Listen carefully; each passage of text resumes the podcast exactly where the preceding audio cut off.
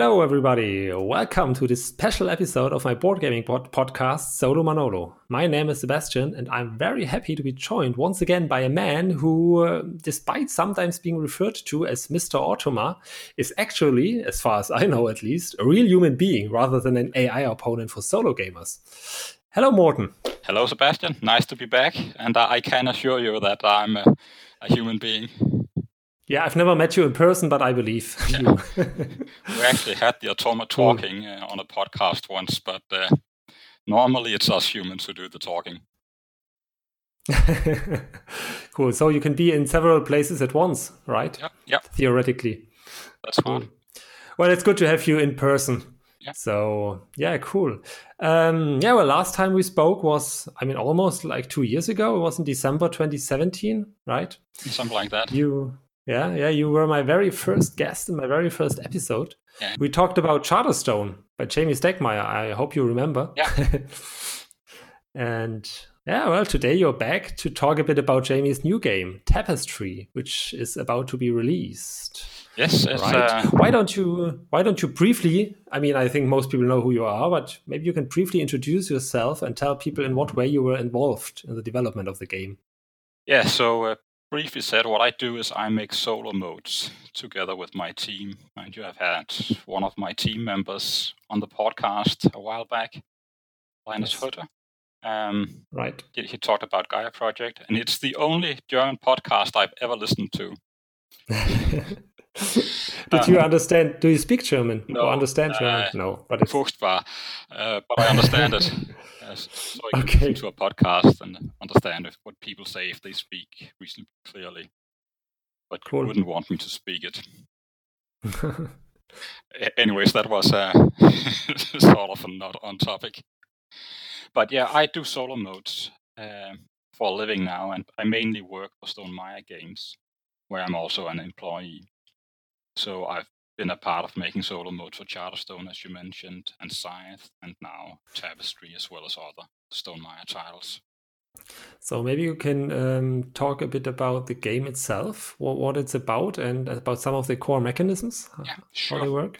It's a civilization game where you start out in the Stone Age and continue until we are in sci-fi territory. And contrary to many other civilization games, this is uh, has fictional. Uh, it's a fictional world and fictional civilizations, where the idea is that you then write the history yourself of your civilization and of the fictional world. It's a Euro game with uh, if you've played any of Jamey Stegmaier's other games, you'll know that there's uh, it's low on uh, negative interaction and it's uh, the mechanics are very streamlined. But basically, it's a you could say victory point salad game. Some people use that derogatory, but I like the term because it's a game where you generate victory points from all manner of sources as the game progresses. And the game progresses mainly along four technology tracks, like uh, tech trees you might know from the original Civilization computer game by Sid Meier. And we have these four tracks there the science, technology, exploration, and military. And each turn, you choose which one of those to progress on.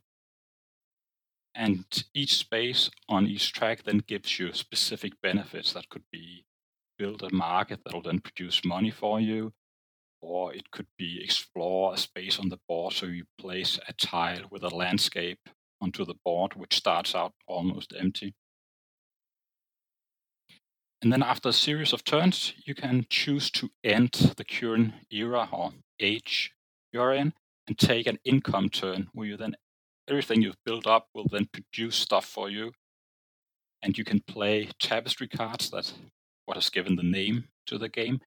These are cards that give you special abilities or one-time abilities for the next age your civilization is going into after the income phase and uh, you can decide for yourself when you want to change to the next era. So it's not something everybody does at the same time. So, and the, the timing of this has influence because you get a benefit from passing first until into the next era. But on the other hand, there's an advantage in building as much as possible before you change to the next era because on the era change, everything you've built will generate resources and victory points. Um, so on these tracks, I talked about these technology tracks. There are three large buildings called landmarks. That's sort of like the wonders in other civilization games. So these are large minis up to I think seven centimeters tall, pre-painted minis. And if you're the first to get to such a landmark on one of the tracks, then you get to move it until a small mat you have with your capital. And so you build your capital with these buildings and with production buildings you buy during the course of the game. And this uh, this is sort of, sort of a sub game, uh, Tetris Tetris style, like in uh, a Feast for Odin, for example, where you put down your pieces of different shapes and your buildings of different shapes, and then you get various resources and victory points from that. Um, yeah, and then you, in a game like this, you of course also invent various technologies uh, that gives you special one-off actions. And I think that's uh, at least a high-level view of the mechanisms in the game. Cool, thank you very much. And what's your personal favorite mechanism or part of the game? Well, I I don't like talking about my subjective preferences on games I'm working on. Um, so, so I'm not a fan of answering that sort of question. Um, but if I need to say something, then that's the overall feel of the game because it gives me a great sense of accomplishment when I play the game. I don't know. Have you played uh, Terraforming Mars? in solo yes or in general yes yes yes do you know that feeling when you start from nothing and end with this great big engine that has done a ton of things and have accomplished your goal do you know that feeling mm-hmm. yeah yeah yeah, yeah. the typical engine engine builder feeling yeah and for me uh, terraforming mars is one of the prime examples for giving me that feeling because it really accelerates in how much you can do and I get some some of the same vibe from uh, from Tapestry. So they are not mechanically they are not similar, but I like the, that they get the same kind of feel. Yeah, I mean, Jamey also compared it to Russian railroads in the sense that you it escalates the the victory points you get escalate from round to round. So it's the same kind of feeling, right? That you yeah you to accomplish more and more over each round. Exactly. Um, so basically, in round two, you, you score twice as many points as in round one, and in round three, you score twice as many points as in round two, and so on. Not quite that much because okay. we need to rein it in a bit, um, but it does accelerate a lot. Uh, how long has the game been in development, approximately? Do you know? So it's about a year and a half to two years. I think it all it depends on how you count because uh, Jamey got inspired by seeing these uh, miniature buildings and so it started out with just ideas bouncing around his head with these buildings. And, and I think it's been a proper game for something like a year and a half. And we got involved. And by me, I mean the solo team. We got involved in uh, what uh, early October, I think we saw the game for the first time, October 18. So by that okay. point, it had been in development for a year or so, I think. But were you a regular playtester as well? Oh, no, I uh, I generally don't participate in the normal playtesting, but the the work we do helps Im- improve the multiplayer game also. Because in we which way? Yeah. We, we can do debugging in a way that that multiplayer playtesters often can't because well, when I play with the Automa, for example, I, I can sit down and I can think and think and think and think and think with nothing happening, and there's no one saying, "Come on now, Morten, make your move." Um, so I can think about all these small edge cases. I can, if I'm in the middle of the game, I can go back five turns and try out a slight tweak if I get an idea for an exploit in the game, and there's no other humans to complain while I do that. Um, so I can really dig into the meat of the game and try out crazy strategies to see if there are bugs in the game. And the fact that I'm playing solo also means that I can play all the time because the Automa is always there. It doesn't say, no, I don't want to play this. I want to play Gloomhaven instead. so I can play test it really intensively um, in a way that you normally don't do in multiplayer because I can sit there an entire day just playing the game and I might not, not even play full games. I'll just loop over specific segments of the game because I suspect that I might be able to uh, to find a, a, loophole in the rules or a combo that gives too many points and unbalances the games. And, and we actually found such cases um, in the solo testing that we didn't find that wasn't found in the, the multiplayer testing. And I think that's that's something we've come to do more and more over time as we've gained experience with the with the solo testing procedure and working a bit more with uh, Jamey in this regard. So so in the end we we ended up squashing some bugs, let me say it like that, in in the design, with small tweaks needed to fix it, but still um, we could get crazy scores and we could fill up our capital city with buildings overflowing. And ju- just small tweaks then fixed it, but it was something that uh, is harder to find in multiplayer playtesting. I don't know whether that explanation makes sense. Yeah, totally. I mean, you, as you said, you can play as often as you want, as much as you want, and you don't need other players. Exactly. So it's and if I need to uh, to test specific sequence of move from multiple players, well, then if, if it's, I'm playing against another human and want to tell them exactly what to do, then they get annoyed. But if I tell the automa exactly what to do, then it accepts, right? So that also gives me options of testing out various combinations uh, without anyone getting annoyed with me. It's a good automa. It's a nice one.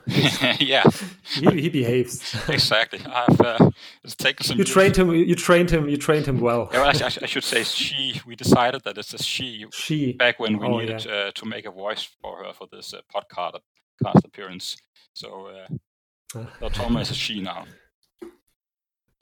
yes, Mrs. Automa. You are Mr. Automa still. Yeah, I'm the parent, the father. yes, yes, yes.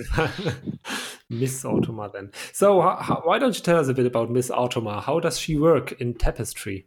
What's different in comparison to other automas? And yeah, just just uh, explain a bit about the the, the the, mechanisms of the automa. Yeah, I'd like to start a little bit about our process because I think it makes it easier to understand how the automa sure. is in Tapestry. So um, basically, what we do is we we want to mimic the experience of playing the game multiplayer. So the way we think it's best to do that is to have an artificial opponent that replaces a human opponent. And then when you play a game, you feel your opponent in various ways. The opponent have an impact on you, and that's what how you feel his or her presence. So when you want to mimic the feel of a multiplayer game, you want to mimic those that, that impact that the other player has on you. And the part of the game where the other player can, can have an impact on you is in me- mechanisms that allow player interaction. So the first thing we do when we read a rulebook, when we try out a game, is to figure out all the places where players interact with each other and look at the mechanisms supporting that interaction. And then for those interactions which we think are the most important, we try to figure out how can we make the automa mimic those interactions. And everything not related to those interactions, we leave out. Okay? So that would mean that in viticulture, the automa places worker, uh, viticulture is a worker placement game, and the automa places workers on the board to block spaces from you because that's a core interaction in a worker placement game. But it doesn't have a player mat and doesn't run a win vignette because that's not an interaction point. Okay, so, so that's the, the general idea about our process. But so for Tapestry, we then identified some of the core interactions. And I talked about these tech tracks or advancement tracks, as they are called in the game. And they're a core interaction point because you race to be the first player to get to these landmarks, and there's a competition on being the first to complete a track. You get bonus VP for that. So it was, it's an important interaction point that race on the track. So the Automa had to compete there. This means that the Automa has pieces on the tracks just like you do, and it progresses down the tracks in a manner that's similar to how a human would do. It tr- tries to adapt its strategy to where you're. If it's too, you're too much ahead of it, it will try to adapt and move the race to another track where it's better positioned. It also uh, plays on the map. There's this uh, map of the game where put hex tiles and there's a bit of landscape terrain pre-printed and you then as you explore you put on terrain tiles and the automa does this too from its home location. And there's a bit of warfare in the game so the automa also does that. It goes out and conquers and can conquer your, ter- your territories and you can conquer its territories. And it's a very simple system this uh, warfare system in uh, in tapestry and it's it's very there's very, very little negativity. You don't hurt the other player very much in it. So those are some of the major interaction points. On the other hand, in the game you also have a lot of what you could call internal state. You have three player mats. You have one for your civilization because there are a lot of uh, asymmetric civilizations in uh, in Tapestry, and each player gets one. And you have your income mat, where you have buildings that can produce income as you as you you build a building and then it can produce income.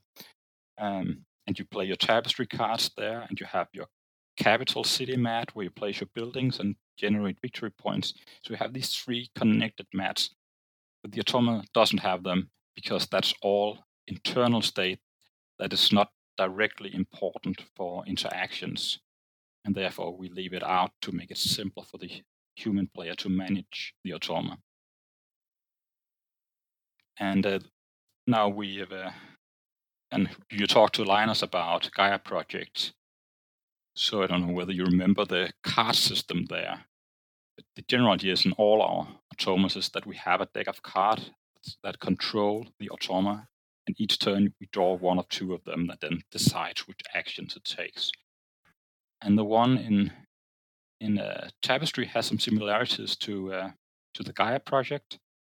First of all, it starts out with a fairly small deck of cards, and then as the game progresses, more and more cards are added because that's to simulate how a player builds his engine and is able to take more and more turns for, for each era in the game, like we talked about that this engine building where you can do more and more stuff and that's reflected in the Automa by adding cards to its deck.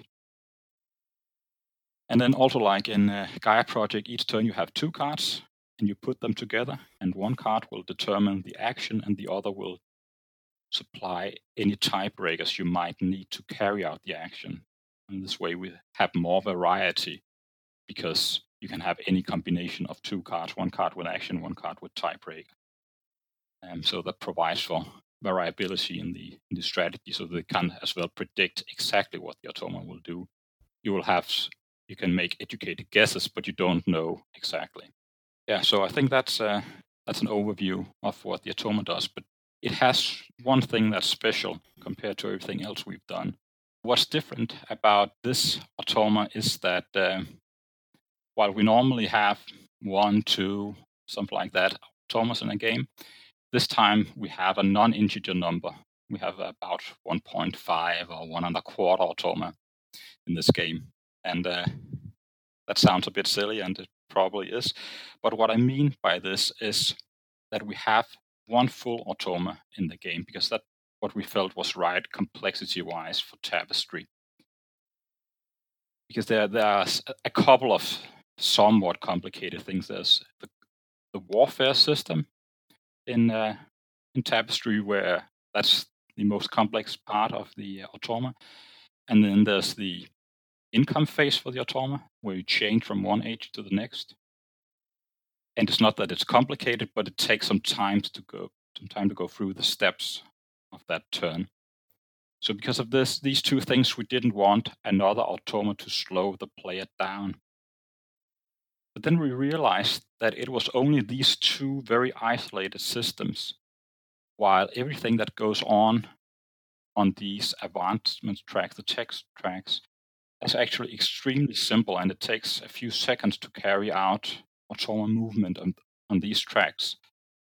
So what we did is was we uh, created this automa light called the Shadow Empire, which does nothing but move on the t- tracks of the game, the, these tech tracks, and compete with you and the automa to be the first to get the landmarks and be the first to reach the end of a track. And so, in that way, we could increase the interactions in one of the most central aspects of the game, basically without adding any rules and more than a few seconds extra of game time per turn. So therefore, we ended up in this situation, which we've never been in before. Normally, it's also either there's automa or there's not. Um, so yeah, in, in that way, this one was uh, was a bit special. But what does that mean gameplay wise? I, I didn't quite get it. Is uh, uh, do you have several decks of cards? No, no. It, it, uses the same uh, deck of cards. So basically, there's, there's just an extra icon telling the player what the Shadow Empire does. Um, it uses ex, ex, exact same rules for movement on, on the tracks, and the icons are the same. There's basically just an extra icon that tells you which track the uh, the Shadow Empire is interested in moving on.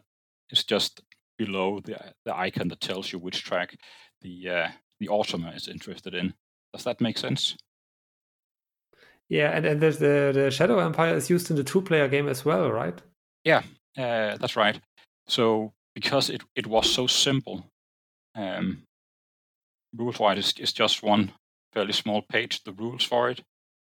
And you can carry out a turn in seconds, as said. So you get, well, perhaps that was something that uh, those who normally don't use board game AIs could be interested in. So we made it so that it can be used in uh, with two players also. So it's completely optional. The game is designed from the ground up with two to five players in mind.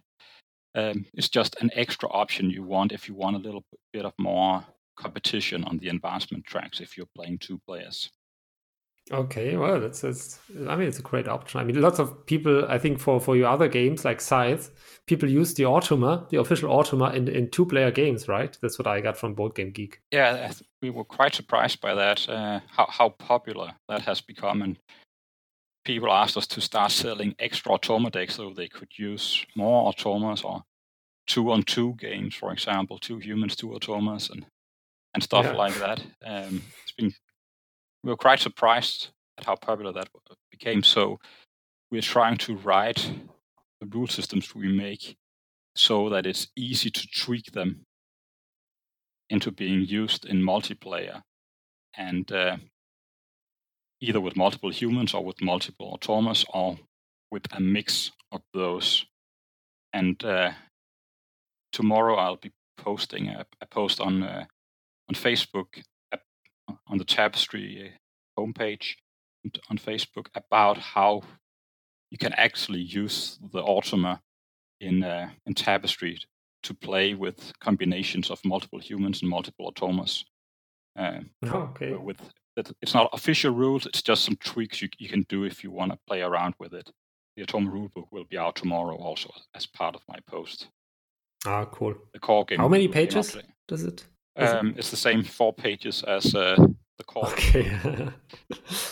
Uh, it, it, was a bit annoying that Jamey, I don't know whether you, how much you followed, but he made this four-page rule book. Yes, I know, I know, I know. And uh, it was very much felt like cheating because we we can't be in a situation where the Automa rulebook is larger than the main game rulebook. Right? That would just seem weird.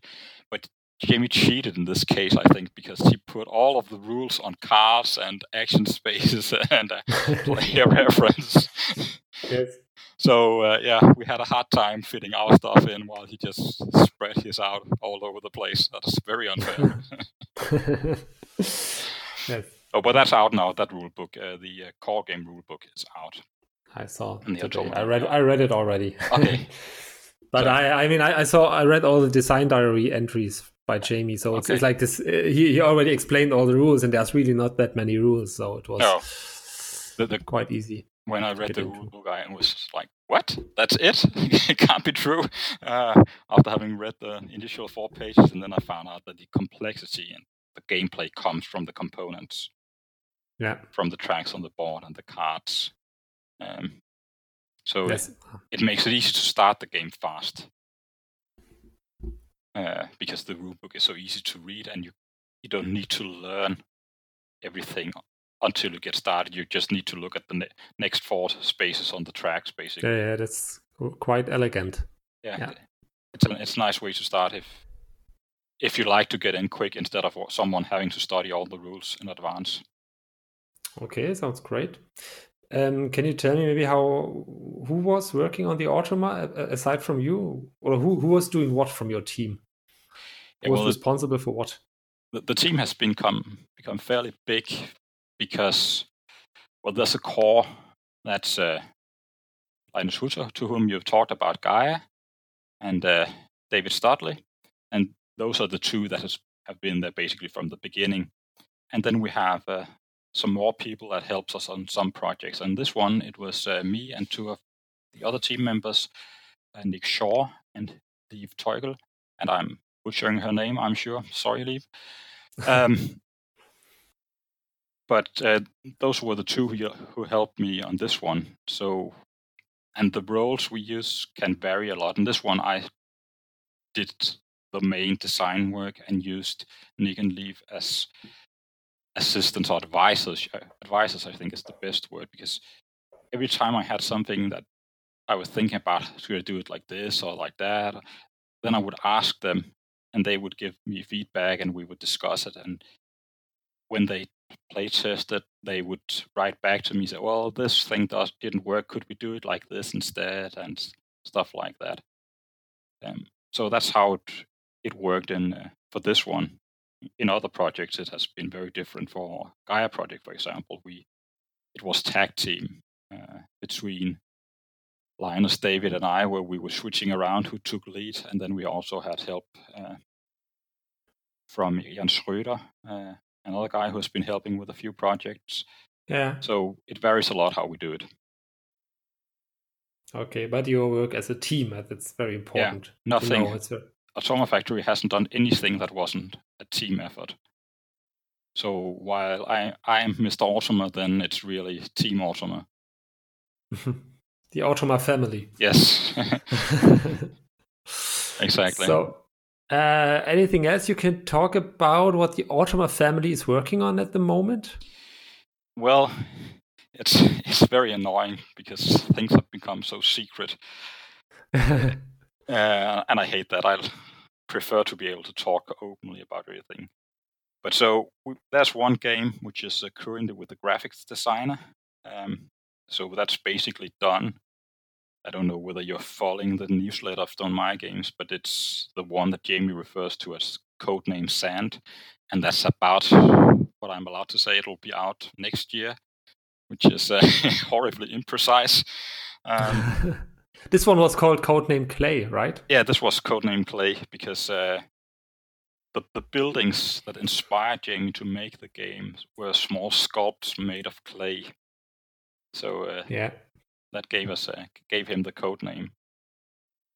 so the next game is uh, buildings made out of sand. Could be. Who knows? Have you seen uh, Fine Sand by Friedemann Friese? yes. That, that's about building sand buildings, right?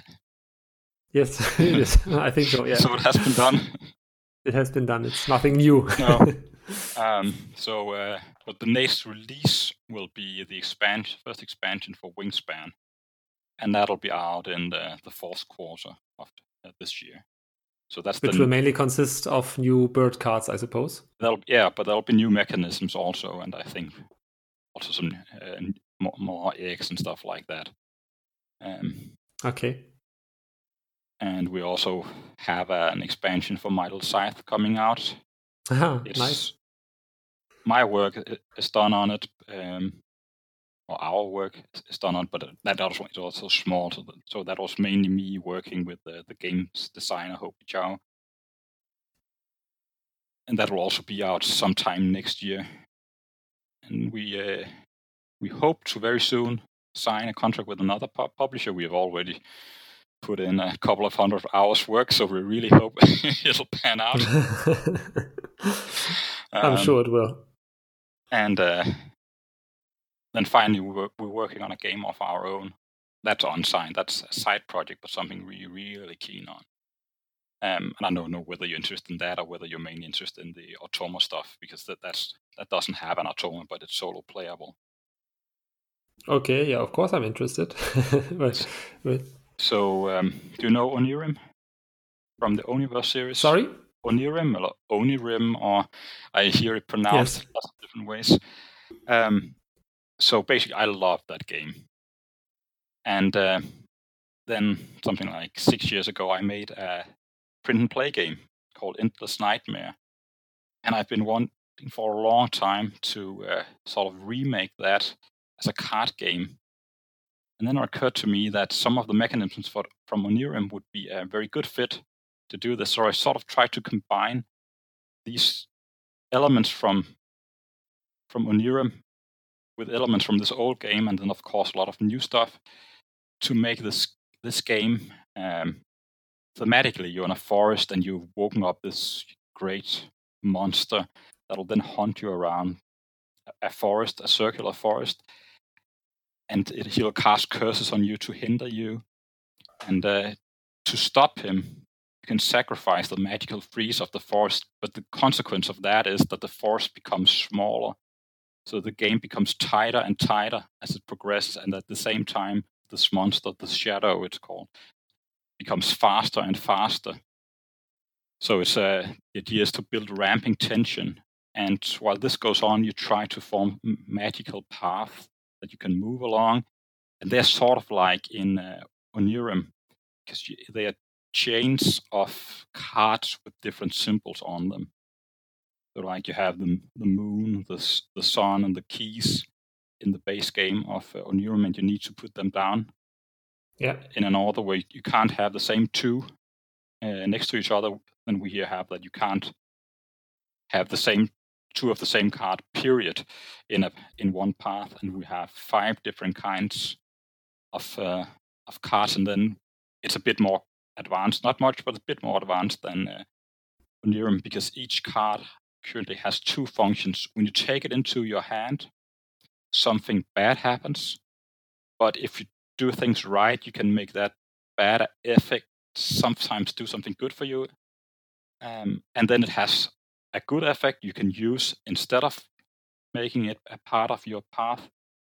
So you could play one to move yourself along the path, or you can go back and use card pile, put out a card you, you need stuff like that. Or you can play that card to the path.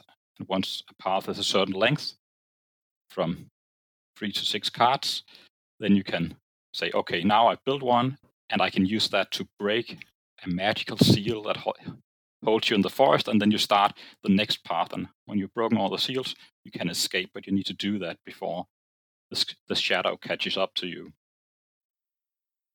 So basically, it's a has lots of similarities to Onirim, but adds a bit more and then adds this rising tension of the forest getting smaller and the shadow getting faster and faster.